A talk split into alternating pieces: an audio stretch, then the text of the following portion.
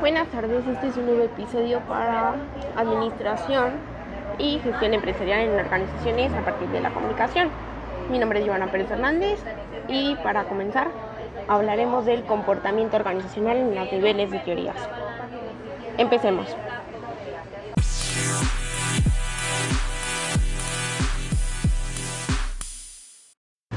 Hablaremos de la definición básica del comportamiento organizacional, las teorías aplicadas que serían clásica, científica, humanista y sistemas y de contingencia, al igual que la aplicación de reforzamiento por Skinner, el método de Lean Startup a partir del Lean Development y de Management, al igual que los tipos de miembros que estas implican.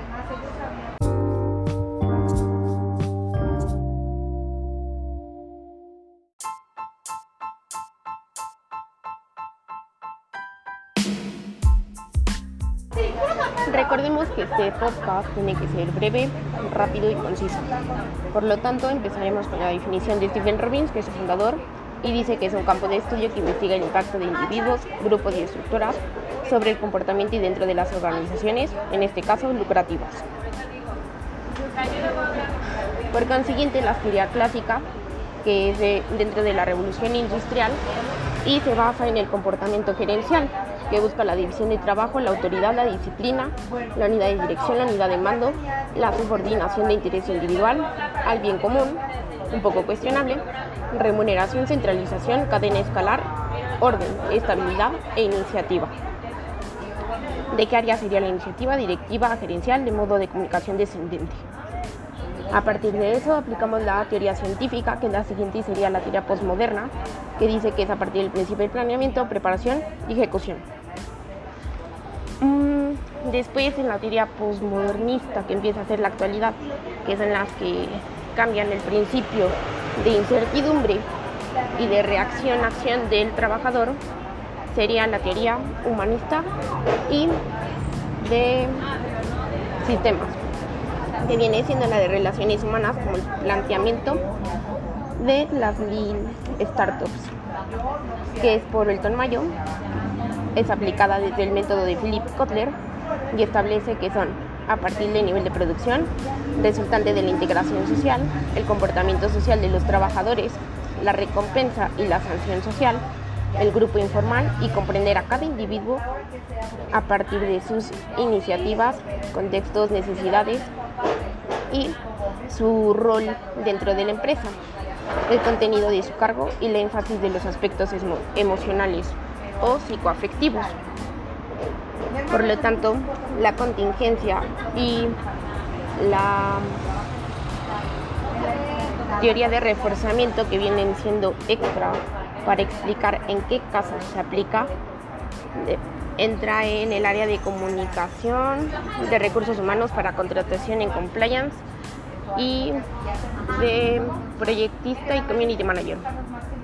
A partir de esto aplicamos la teoría o el modelo del Lean Startup que aplica cuatro modelos del comportamiento de estos empleados, que es el miembro disciplinado y dedicado a la organización, el oportunista, el original y el creador, y el rebelde.